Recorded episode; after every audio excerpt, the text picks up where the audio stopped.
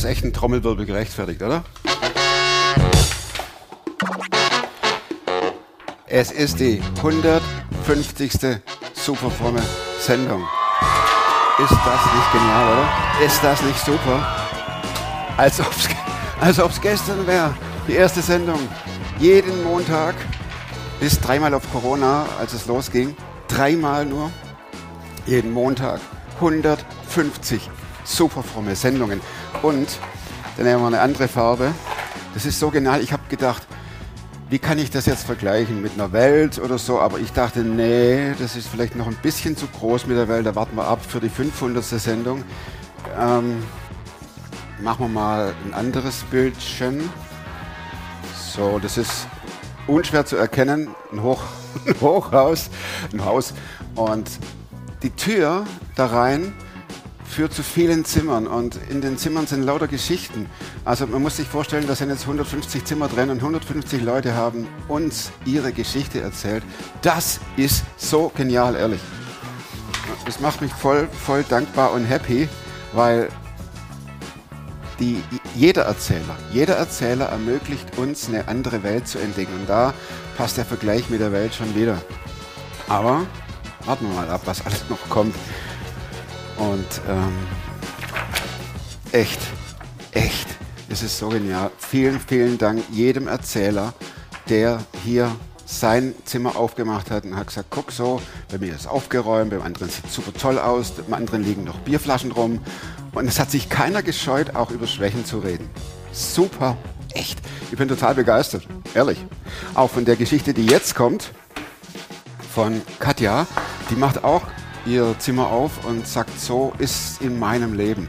Und es ist für viele ein ganz anderes Leben, wenn sie erzählt, wie, wie sie vergewaltigt wurde, was passierte und was das vor allem mit ihrem Leben gemacht hat. Es. Vielen Dank. Vielen Dank, Katja. Vielen Dank jedem einzelnen Erzähler. Und da darf natürlich auch der Hinweis erlaubt sein, andere Farbe.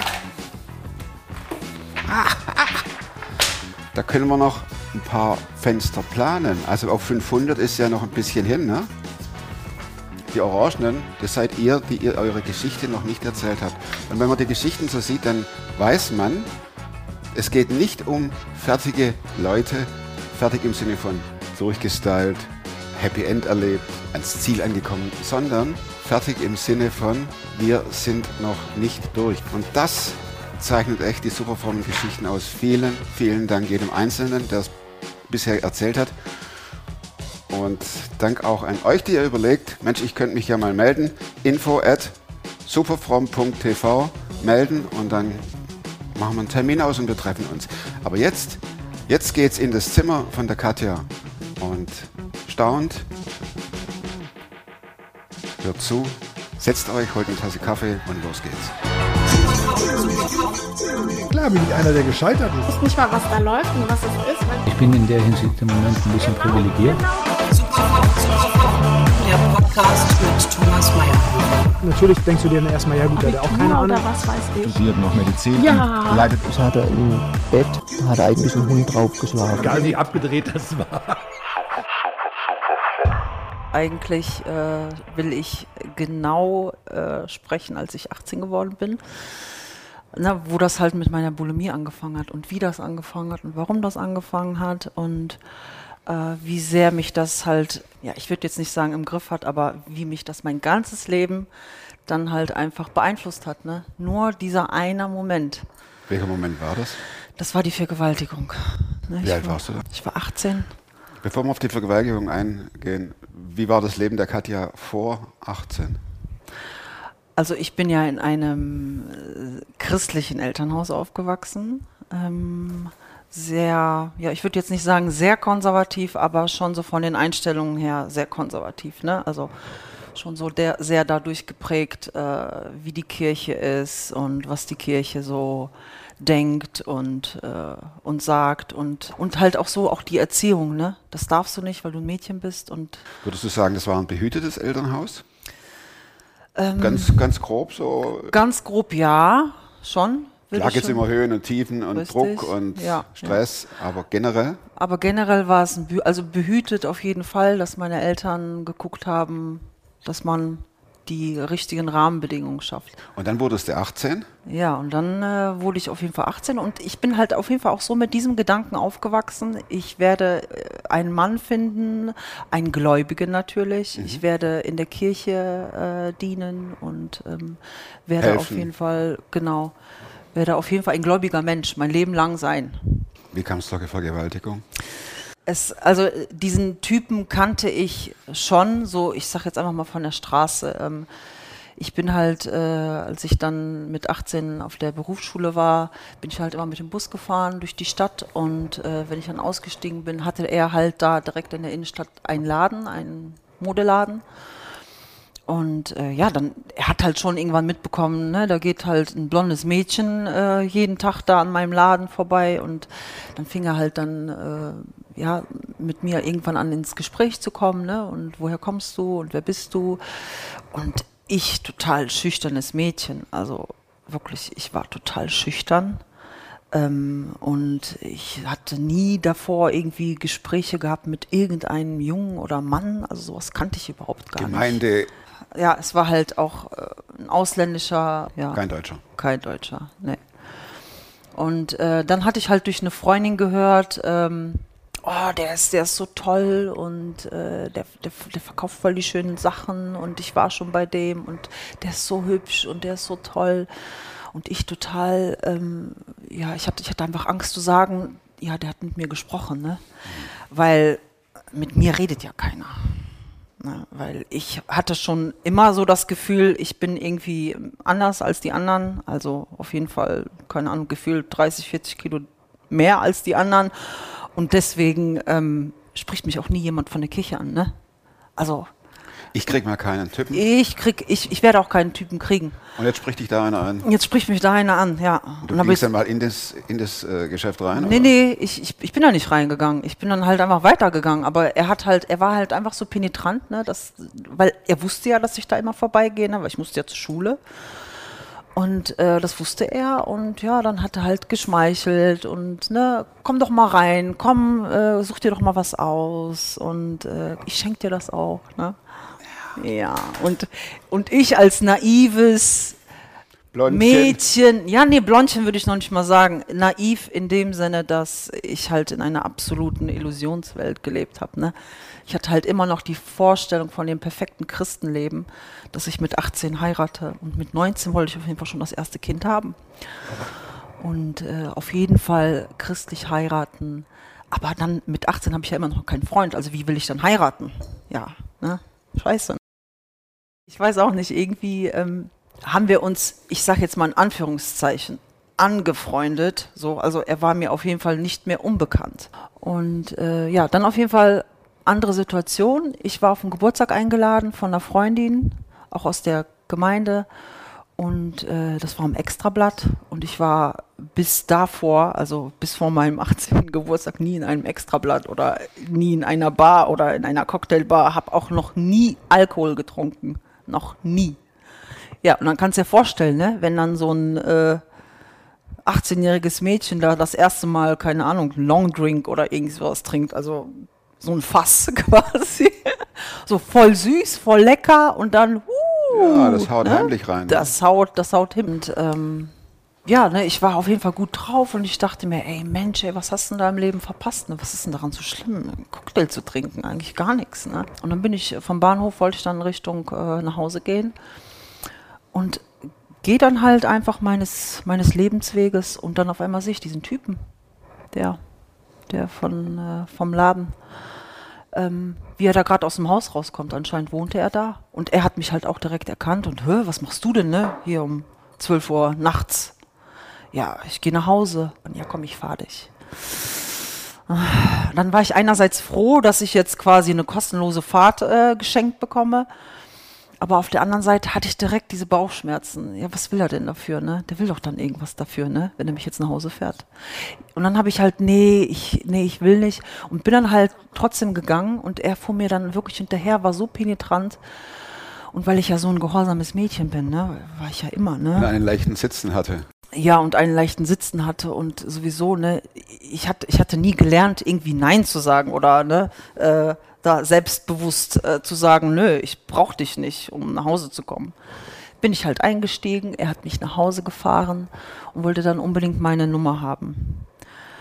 Und ja, so dumm wie ich dann halt war, aus schlechtem Gewissen oder als wäre ich ihm was schuldig, so nach dem Motto, ich bin ihm jetzt was schuldig, komm, gib ihm wenigstens die Nummer, dann lässt er, dann lässt er dich in Ruhe. Dann äh, hatte er halt einfach irgendwann die Idee, so wir müssen uns treffen. Das haben wir dann auch gemacht. Und ähm, ich wusste jetzt bei diesem Treffen, ah, das, das wird nicht gut. Es wird nicht einfach nur. Du ahntest irgendwas- es schon? Ja, ich ahnte das schon. Da, Ich, wird, da kommt was. der war so penetrant, da, da wird auf jeden Fall was kommen. Und was kam? Und das kam auch. Ähm, er hat mir gesagt, wir fahren irgendwo was trinken, stimmte aber nicht. Er ist mit mir zu irgendeinem Bekannten von ihm gefahren. Äh, die Wohnung sah ganz komisch ein, aus, ne, so als wäre man irgendwie erst vor zwei Tagen eingezogen. Und ich fühlte mich so unwohl. Also ich spürte das einfach, dass irgendwas gleich passiert, was ich gar nicht will. Und dann geht er mit mir in diesen Raum. Der Raum ganz dunkel, da lag oder stand einfach nur ein Bett. Das war es dann auch schon. Oh, shit. Ja, und dann ist es halt passiert, ne? Hast du dich gewehrt? Ich habe erstmal, ich habe erstmal gesagt, nein, ich will das nicht, ich will das nicht. Und ähm, er sagte, setz dich, setz dich hin, das wird dir schon gefallen, ne? Mach dir keine Sorgen, das ist schön, das wird dir gefallen. Und ich habe ihm gesagt, ich so bitte, ich habe das noch nie gemacht, lass es bitte. Und ich bin dann halt aufgestanden, wollte zur Tür. Und dann hat er halt gemerkt, oh, scheiße, die haut ab. Und dann fing er dann halt an, auf dieses Charming äh, überzuspringen. Ach komm, und Süße und ey, du gefällst mir voll und bla und bli und blub. Und ja, ne, klar, dann denkst du dir, ey, wenn ich mich jetzt wehre, wenn ich jetzt was mache, weil da draußen steht ja noch jemand, du hast keine Chance. Und ich, ich habe einfach resigniert. Ich wusste, das wird nichts bringen, Katja. Deswegen mach wirklich, weil sonst wird's ganz böse vielleicht enden. Deswegen mach einfach. Äh, ne? Gute Miene zum bösen Genau. Spiel. Und so ist es dann halt auch passiert. Ne? Aber Dann war die Katja, und dann war, dann gab es keine Katja mehr. dann ne? gab's keine Dann gab's Katja keine, mehr. Keine Katja mehr, genau. Das war quasi der Anfang vom Ende, von meinem Ende, ne? du kamst irgendwie nach Hause. Genau, nach gefühlt einer halben Ewigkeit, aber das war wahrscheinlich nur fünf Minuten. Ne? Das hat mich äh, einfach quasi mit einem Taschentuch äh, zufrieden gegeben, ist rausgegangen und dann sind wir, oder er hat mich dann nach Hause gefahren. Hast du geweint? Nee, also in diesem Moment, nein, ich habe ich hab nicht geweint. Ich habe erstmal, ich war, glaube ich, erstmal in so einem Schockzustand. Ich wusste erstmal gar nicht, was überhaupt passiert ist. Ne? Ich habe das gar nicht begriffen. Bin nach Hause gegangen und das allererste, das weiß ich noch, ich war wirklich wie so, wie so ein Trance, bin ich so nach Hause gegangen, nach oben ins Badezimmer und habe angefangen, mich direkt äh, zu waschen, zu schrubben. Und dann kam halt dieser, dieser Kloß im Hals. Ne? Ich konnte einfach nicht mehr schlucken. Und dann fing das so an, dass ich, dass ich wirklich schlucken wollte und das ging nicht. Der Frosch ging einfach nicht raus. Und dann fing das wirklich, während der, also während ich mich geduscht habe, ich war ganz rot, ich habe mich geschrubbt bis, bis aufs Blut, hatte ich das Gefühl. Fing, fing das Weinen an. Ich fing so bitterlich an zu weinen und zu weinen. Ich glaube, ich war auch alleine zu Hause an diesem Abend. Und ich weiß nicht, ob du das kennst, wenn man so viel weint, dass das wirklich einem schon hier alles bis zum Hals steht. Ne? Und dann hatte ich einfach das Gefühl, ey, ich, ich muss mich übergeben, ich muss mich einfach übergeben, das muss raus. Das muss raus. Also, also dieser, diese, dieser Kloß muss einfach raus. Ja, und an diesem Abend wurde halt quasi meine Bulimie geboren. Ne? Sprich, Finger in den Mund, Richtig. damit du, damit, Richtig. damit, Einfach, damit der ich- Kloß weggeht. damit der einfach der Kloß Ja. weggeht. Ich Mein. wollte äh, und dann fing das halt wirklich an. Ich wollte einfach meine Seele rauskotzen. Ich habe einfach gewartet, wann kommt diese Seele raus, weil ich mein Leben ist jetzt vorbei. Als Christ im Chor zu singen, die jetzt Sex vor der Ehe hatte beziehungsweise vergewaltigt wurde. vergewaltigt wurde.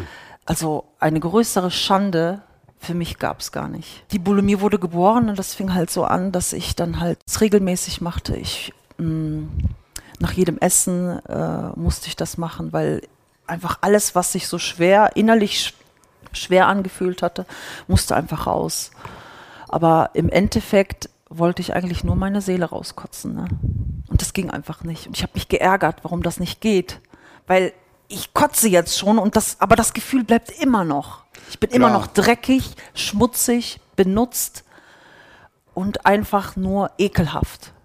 Ich habe mich einfach von mir selber geekelt und ähm, wollte dieses Gefühl einfach loswerden und das vor allem vergessen. Ich wollte vergessen, was mir passiert ist. Wenn du dich auf dein Bett gelegen hast und die Augen geschlossen hast, kamen die Bilder zurück? Ja, also am Anfang, die ersten Jahre waren ganz, ganz schlimm, ne? Ganz, ganz schlimm. Und ich muss auch sagen, der Typ hat mich in meinen Träumen verfolgt, also bis, bis, bis jetzt, ne? Kommt Ähm, der ab und zu noch vorbei, da oben? Tatsächlich hatte ich jetzt vor, äh, vor einem Jahr hatte ich einen Traum gehabt. Ich habe halt ständig immer geträumt. Ich habe immer Albträume. Ich äh, schreie in der Nacht. Seiner Jetzt- Zeit. Genau, diese, dieser Zeit, aber ich sage jetzt einfach nur so, bis zu meiner Bekehrung war das regelmäßig. Also wirklich einmal die Woche auf jeden Fall, dass ich Albträume habe, schreiend oder klatschnass aufgewacht bin. Ne? Du sagtest, du hattest einen Traum gehabt vor einem Jahr. Genau, und dann hatte ich halt vor einem Jahr einen Traum, dass ich wieder verfolgt werde von ihm. Ich werde immer verfolgt, immer mit dem Auto und immer verfolgt er mich. Immer ist er das und ich renne immer weg. Und wie das im Traum so ist, du kannst halt nicht schnell rennen. Und diesmal war das so, dass meine Mädels, mit denen ich, meine, meine Glaubensschwestern quasi, die ich gefunden habe, Deine Freundinnen, die selbst die kamen, Christen sind, ja, genau, all, ne, alles Christen und ähm, die kamen quasi um mich herum zum allerersten Mal im Traum und haben mich selber ins Auto gedrängt. Und zwei Freundinnen von, äh, von meiner Sing Singgruppe sind zu, diesen, sind zu diesem Typen gerannt und haben den quasi festgehalten. Und seitdem träume ich das nicht mehr. Der Typ lässt mich in Ruhe in meinen Träumen. das war so ein äh, gewaltiger Sprung. Ja, Positive brauchen wir auch ab und zu. Du steckst ja dir noch den Finger in den Mund, ne? Da sind wir ja gerade. Und dann kommt wahrscheinlich noch. Magersucht, Borderline, alles. Ne? Also äh, volle Programm. Wann fiel das auf in deiner frommen Familie? Ähm, Wem? Tatsächlich, also wie gesagt, ich habe halt gemerkt, dass das, das war halt eine Spanne von einem halben Jahr, dass ich gemerkt habe, äh, irgendwas stimmt mit mir nicht. Ne? Die Seele geht immer noch nicht raus. Die Seele geht immer noch nicht raus, aber äh, Katja, du bist am Kotzen. Hallo, ne? Das ist aber nicht gesund. Ich habe mich mit diesem Thema nie davor beschäftigt. Ich wusste gar nicht, was das ist. Ich wusste gar nicht, was ich da mache. Du warst ja immer noch die, ich sag's mal nicht, nicht negativ, äh, die naive Ja, Katja. Die, auf jeden Fall. Die, die Fromme. einfach, ja, das ist ja egal, aber das ist ja positiv. Ja. Mhm. Woher soll ein Mädchen wissen, das so aufgewachsen ist, dass, und nur den Wunsch hat, dass die Seele rausgeht? Das geht ja auch nicht. Das Ja, funktioniert ja genauso ja. wenig. Aber Ja. äh, das, das, das spielt ja keine Rolle, sondern das war das kleine Mädchen, sage ich jetzt mal, das missbraucht wurde, Ja. vergewaltigt wurde und jetzt mit dem Leben am Ende ist. Genau, und das wollte ich auch tatsächlich. Ne? Ich wollte einfach nur sterben. Ich wollte nicht da sein. Und ähm, dann merkte ich halt so nach einem halben Jahr, ich nehme ab. Ich werde immer weniger.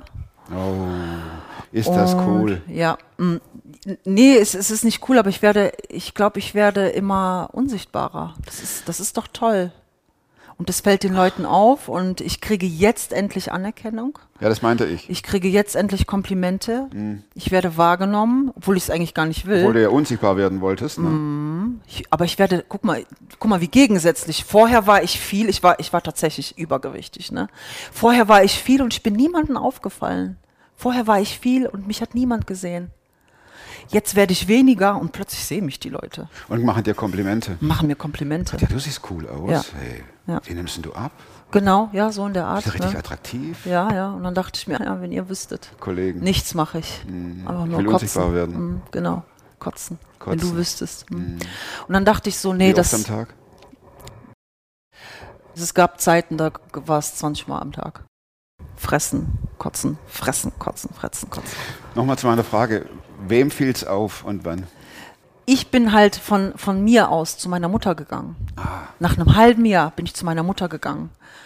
Ich dachte mir so, ich sag das jetzt meiner Mutter und sie wird mir helfen. Sie Dachtest wird mir du, helfen. ja. Ja, sie wird mir helfen. Deine sie muss Hoffnung. mir helfen, das ist meine Mutter. Sie wird, mich, sie wird mich verstehen. Und wenn ich ihr dann erzähle, Mama, ich habe Bulimie, sie ist ja erwachsen, sie ist ja ne, meine Mutter, wird sie fragen, wie das denn zustande kommt, was ist passiert. Und dann erzähle ich ihr endlich von der Vergewaltigung und vielleicht gehen wir dann zur Polizei. So, und dann habe ich das auch gemacht. Ich habe das meiner Mutter gesagt. Meine Mutter saß erstmal mit solchen großen Augen. Ja, wie? wie? Warum, warum macht man das? Ja, Mama, ich weiß es nicht, keine Ahnung. Ich mache es halt einfach, aber bitte helf mir so nach dem Motto. Pah. Nach einem halben Jahr, das ist noch keine Sucht. Weil ich habe ihr halt, ich habe ihr halt erstmal die Definition von Bulimie erklärt. So, was das ist, bla bla bla. Und ich habe halt so einen Test gemacht im Internet. Und dabei kam raus, dass ich mir äh, wohl wahrscheinlich oder am besten auf Rat ähm, Arzt aufsuchen sollte. Ne? Nach einem halben Jahr, das ist, das ist nur Spinnerei im Kopf. Das ist ja, das ist ja gut. Ne, das, wenn, wenn, wenn man fressen kann, äh, was man will und dann einfach auskotzen kann, ja, so wäre ich auch gerne. So wäre ja jeder. Sagt sie. Ja.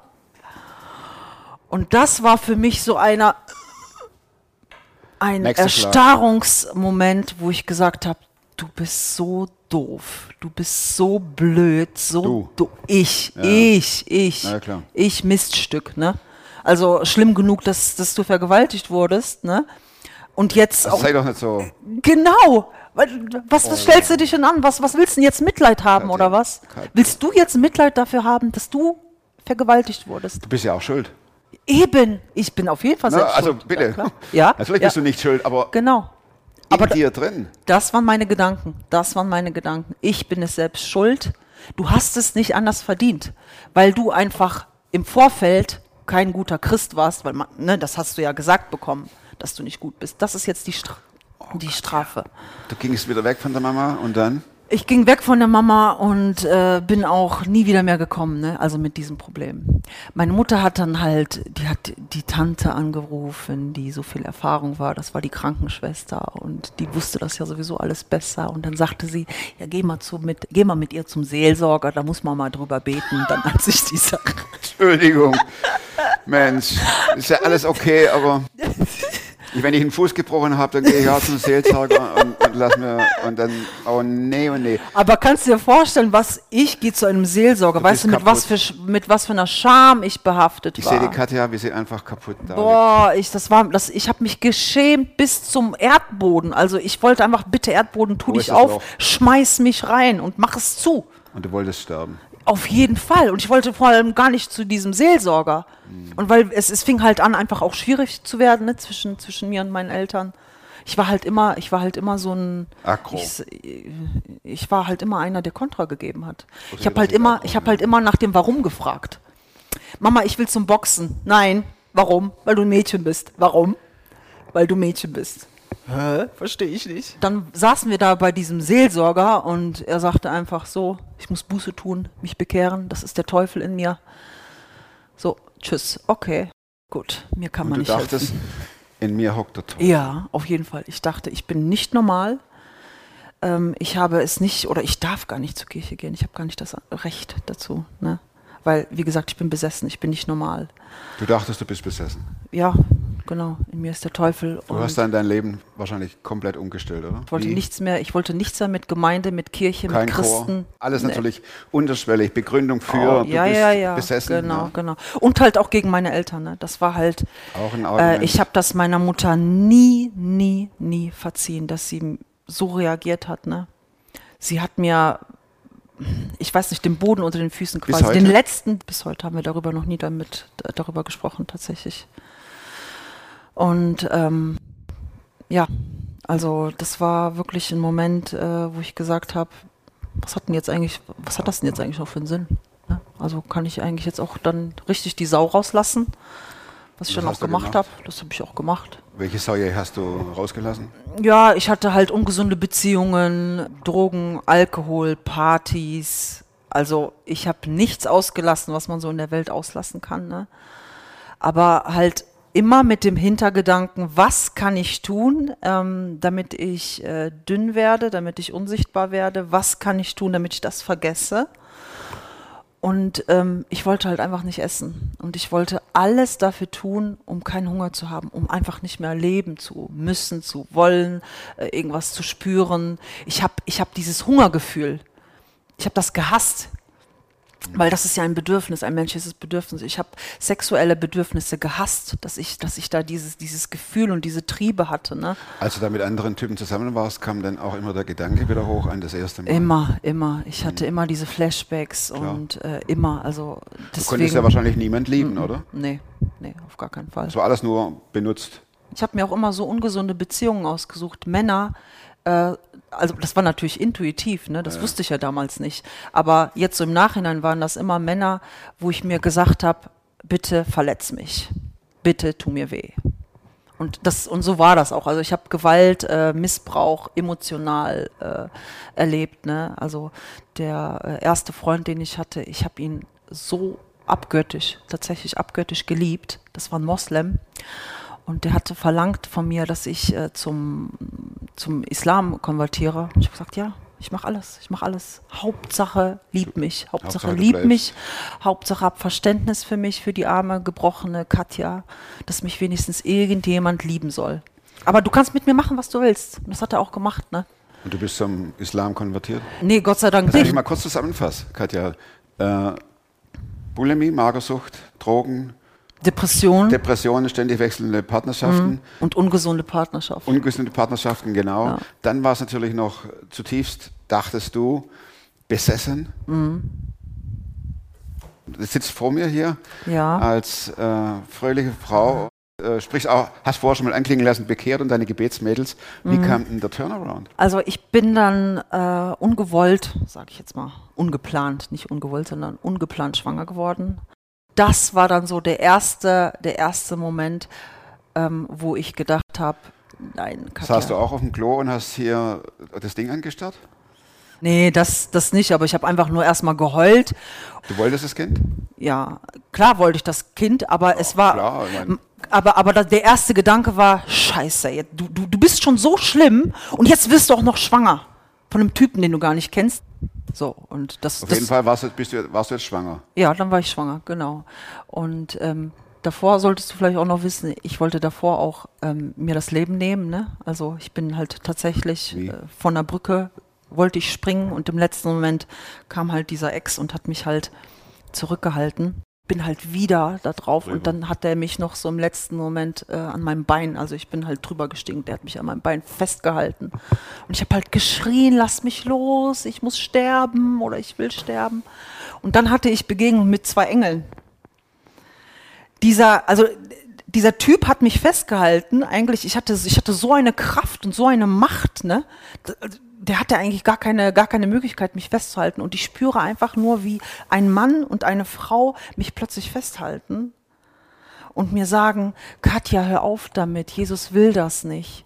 Für dich wird gebetet, Katja, lass das. Und dann plötzlich habe ich mich so Boah, da beruhigt. kriegst du Gänsehaut. Und ich habe gesagt, ich so, und dann ich, ich weinend habe ich gesagt, ich so, wo, wo- woher kennen Sie Jesus? Wie, wie, wie kommen Sie auf Jesus? Und dann sagen wir, wir wurden von Jesus geschickt. Bleib liegen, ganz ruhig. Es machen sich, deine Eltern machen sich Sorgen und es wird für dich gebetet. Katja, du bist nicht verloren. Du bist nicht verloren. Für dich besteht Hoffnung. Und das war so ein Moment, ich habe einfach geheult und ich habe einfach gesagt, okay, Jesus will mich. Da ist Jesus, der mich will. Und egal, was, was mit mir passiert ist, und ich muss nicht sterben. Ich muss nicht sterben. Ja, ähm, und ich kam halt ähm, in die Klinik und ähm, ja, der Stempel halt danach war dann halt so dieses, oh, jetzt ist sie noch verrückt geworden. Also es reicht schon, dass sie aus der Kirche getreten ist, jetzt ist sie aber komplett verrückt geworden. Und dann bist du schwanger. Genau. Das war so quasi der erste Moment, wo ich mir dachte, so, so kann das Leben nicht weitergehen. Ich will das so nicht. In Ich mir ist Leben. In mir ist etwas. Ich bin jetzt verantwortlich für etwas. Das heißt, die Schwangerschaft, wenn du es richtig machen willst, hieße das ja kein Alkohol mehr, keine Drogen mehr, keine, keine- Zigaretten mehr. Naja, keine Kotzerei mehr, vor allem. Ne? Das ist ich ja war auch noch nicht so. fertig. du hast ja immer noch hier. Ja. Dann erstmal erstmal kam die Schwangerschaftsübelkeit, da, da kam das von, Gut. von alleine. Und dann habe ich mir geschworen, ich werde nie wieder mehr kotzen. Ich lasse das. Wie kann man denn so bescheuert sein und sich das freiwillig zu, zumuten? Das funktioniert. Das hat zwei Monate lang funktioniert. Immerhin. Und dann war ich schwanger, ja, und ich, ich konnte halt dann peu à peu wieder endlich normal essen. Und dann kamen halt schon wieder diese Schuldgefühle. Du bist fett, du bist eklig, du bist hässlich. Du hast Essen gar nicht verdient. Lass es. Und du darfst das nicht. Und dann dachte ich mir so, ja, aber hallo, ich, ich bin schwanger, ich muss, ich muss für das Kind sorgen. Nee, Ich muss darfst du ja nicht. für das Kind sorgen, Mensch. Nee, darfst du trotzdem nicht. Du hast es nicht verdient. Du hast es nicht verdient, glücklich zu werden. und du hast auch nicht verdient, ein normales Leben zu führen. Wachte drauf oder sorg dafür, dass deine Seele ausgekotzt wird, weil die Vergangenheit Der Gedanke dich, war immer noch da mit der ja, Seele. Auf jeden Fall. Die Obwohl Gedanke. jetzt schon zwei Seelen ja, in dir. genau, genau. Aber trotzdem, ich wollte mich vernichten. Koste es, was es wolle. Dann warst du wieder auf dem Vernichtungstrip. Auf jeden Fall. Trotz, ja. trotz ja. Baby im Bauch. Trotz Baby im Bauch. Ja, Lass uns zum- zum Positiven zum gehen. Positiven kommen. Du, das ist ja, also nicht, dass ich das nicht ertrage, sondern äh, du sitzt ja vor mir, aber das ist ja, ich sehe da eine junge Frau vor mir, die, die mehr weiß, was sie kann und will und tut und nur noch Mhm. kaputt ist. Wie, kommt, wie kommt da die Änderung? Gut, da waren zwei Engel. Das ist, Genau, aber das ja, ist schon aber, her, aber ja, einfach, einfach dieses, dieses Muttersein, ne, dieses Paradoxe, wo ich mir einfach dachte, ey Katja, du kannst nicht auf einer Seite mit, mit, mit, mit, allen, mit allen Mitteln versuchen zu sterben, aber auf der anderen Seite wollte ich ja leben. und Weil, der Bauch ey, wächst jetzt. ja, aber auch als mein Kind dann kam, es war so eine unaussprechliche Liebe da. Ähm, es war das allererste Mal, dass ich überhaupt wusste, was Liebe ist. Ne? Ich habe wirklich einfach nur geliebt. Und ich habe mich auch auf, auf den ersten Moment einfach auch geliebt gefühlt, gebraucht gefühlt, wahrhaftig gebraucht Wer war gefühlt. dabei bei der Geburt? Meine Mutter und der Vater meines Kindes. Und ähm, ja, also eigentlich wollte ich gar nicht, dass meine Mutter dabei war oder ist. Ähm, sie kam einfach. Im Nachhinein war ich schon froh, dass sie da war, weil ich glaube, ähm, ich glaube auch, dass das ist so der erste Schritt und der erste Moment, diese Verbindung zwischen uns. Ja. Das ist eine groß, großartige Gemeinsamkeit, die wir haben, die uns bis heute tatsächlich das Einzigste ist, was uns verbindet. Was ich sagen kann, ich kann über meine Mutter sagen, was, was ich will. Ne? Ich habe das Gefühl gehabt, sie hat mich nie geliebt. Ich wurde nie geliebt. So dein Empfinden? Das war mein Empfinden. Das war auch, also ich habe das allererste Mal äh, gesagt bekommen, ich liebe dich, da war ich 21. Und 21, da haben die sich ja Sorgen gemacht, weil ich war ja die Verrückte. Ne? Ich wollte von zu Hause abhauen und äh, total crazy. Und meine Eltern hatten einfach Angst, mich zu verlieren.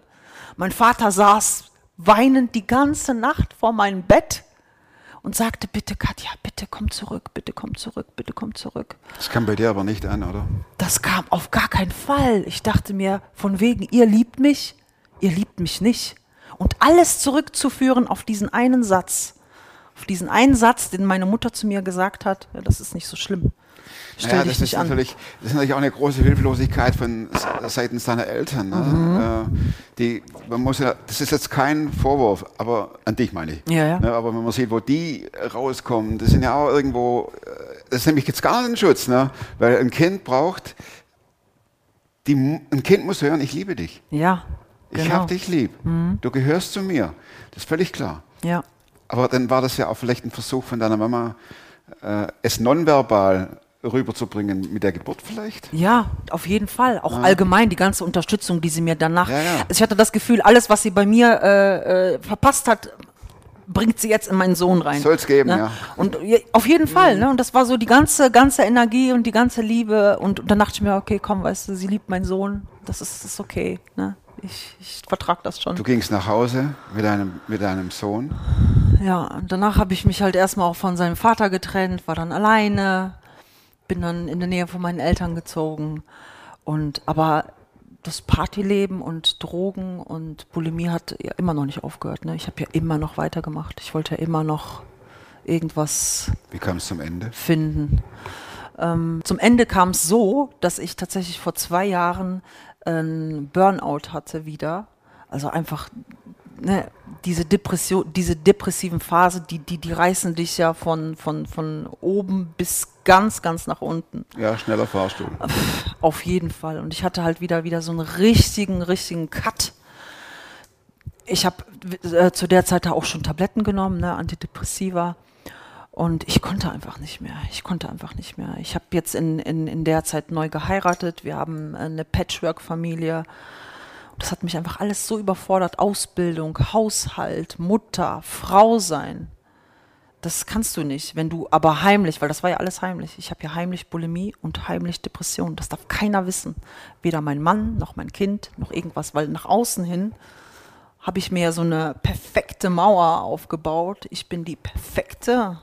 inzwischen abgenommen und voll perfekt und immer einen blitzeblanken Haushalt. Nachdem ich gekotzt habe, wurde, da, wurde das Haus immer ge äh, geputzt. Und jetzt kommt die, leid. ja, und jetzt kommt die und sagt, ich habe einen Burnout und der Arzt sagt so, Katja, es ist jetzt die letzte Chance, bitte gehen, begeben Sie sich in äh, Behandlung. Ich habe gesagt, nee, ich gehe doch nicht da wieder in diesen Schuppen. Schuppen heißt, Ja, Klapse. Und hier hielt ich halt die, äh, die Einweisung, meine Einweisung und in der anderen Hand die Nummer meines oder ähm, äh, des, des Pastors. Ich bin halt inzwischen schon ab und zu mal Gast gewesen in, in der Gemeinde, da wo ich jetzt bin. Und ich hatte dann die Wahl. Hm, hm, hm. Und ich habe mich kurzfristig, eigentlich hatte ich schon die Hoffnung aufgegeben, dass Jesus mir sowieso nicht helfen kann, weil äh, der hat mir das Kind geschenkt, aber guck. Und ich dachte mir, okay, komm, ruf den Pastor an. einen Pastor angerufen, wir hatten ein Gespräch und das war halt so dieser Befreiungsschlag. Ne? Ich habe mich während dieses Gebetes Warum? geöffnet. Am Telefon. Nee, nee, nee, wir hatten ein persönliches habt einen Termin wir hatten, ausgemacht? Genau, wir haben einen Termin ausgemacht, ein persönliches Gespräch. Und ich habe einfach gesagt, so, ne, das ist mein Standpunkt. Ich kann einfach nicht mehr. Ich kann einfach nicht mehr. Ich will einfach nicht mehr. Und bitte, bitte helft mir. Und es wurde für mich gebetet. Und also ich kann nur sagen, danach, ich bin rausgegangen wie ein neuer Mensch. Ne? Aufgrund eines Gebetes. aufgrund eines Gebetes, also für mich war es halt einfach auch wirklich diese, ich habe mich halt wirklich bekehrt, ne? Also es war wirklich, ich habe zum allerersten? Mal, ich habe zum allerersten Mal Jesus wieder angerufen, bitte heile mich, bitte heile mich und zeig mir doch einfach, dass du mich liebst. Zwei Wochen später, nach dieser Bekehrung, hatte ich wieder einen Traum. Also ich, ne, wirklich, ich bin echt In den immer zwei in Wochen war da Träumen. der Finger ab oder ging der auch immer noch in den Mund? ging immer noch in den Mund. Ah, okay. Ja. Ja. So, und dann habe ich einen Traum, wie quasi äh, die Entrückung hier auf der, auf der Welt ist. Das hatte ich oft geträumt tatsächlich und ich war immer nicht dabei. Und diesmal war ich dabei. Und ich habe mich so gefreut in dem Traum. Und ich dachte mir, ey, krass, doch, Jesus hat mich wirklich gerettet. Für mich besteht noch Hoffnung. Und da fang, fing halt dieser, dieser wirkliche Switch an, dass, äh, dass ich wirklich danach, das hat mich so gezogen, ne, die Bibel zu lesen, äh, zu beten. Und plötzlich mache ich die Bibel auf und ich sehe auf einmal nur Geschriebenes für mich, für meine Seele. Und dann hatte ich auch ein Bild, wie ich zu, äh, weil ich halt Jesus gefragt habe, ich so, okay, Jesus, jetzt bin ich zu dir gekommen, aber was, was kann ich jetzt machen? Ich kann mit meinem Leben, kann ich überhaupt nichts anfangen. Es ist eigentlich nur Kotze da hinten. Brauchst überhaupt nichts zu fragen. Das einzigste Gute, was aus mir rausgekommen ist, ist das Kind. Sonst nichts. Und ich sehe, wie ich mit, äh, mit Händen voller Asche, mit Asche. Also Gott, Gott ruft die Menschen und sagt, bringt, bringt jeder her, was er hat. Und ich sehe so neben mir kommen die Leute voll stolz, weil das sind die Gebildeten. Das sind die Gebildeten, die äh, Theologie studiert haben, die wer, die wer sind vor Jesus. Aber ich, ich habe gerade mal irgendwie eine Ausbildung geschafft, gerade mal so. Und die bringen Goldtaler, ganz schöne Goldtaler. Und ich stehe da mit meiner Asche und sag ja, Gott, Entschuldigung, mehr habe ich nicht. Ein verbranntes Leben. Und Gott guckt in meine Hand, wow, super, das ist das Allerbeste, was ich nehmen kann. Nimmt es raus und es ist Gold. Dann bin ich aufgewacht und plötzlich hatte ich so einfach das Gefühl, einfach alles aufzuschreiben, ne? meine Träume, meine Gedanken. Und peu à peu hat mir Gott gesagt, erzähl deine Geschichte und, und ich will, dass du anderen Menschen hilfst.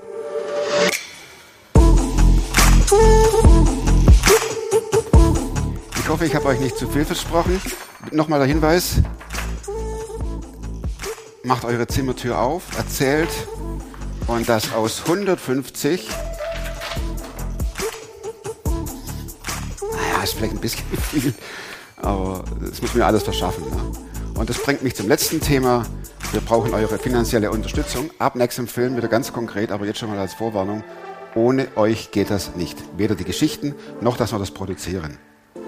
Nächsten Montag gibt's detaillierte Infos dazu. Und bis dahin bleibt oder werdet super fromm. Danke fürs Zuschauen. Echt. Ich bin, ich bin geflasht und dankbar. Macht's gut. Tschüss.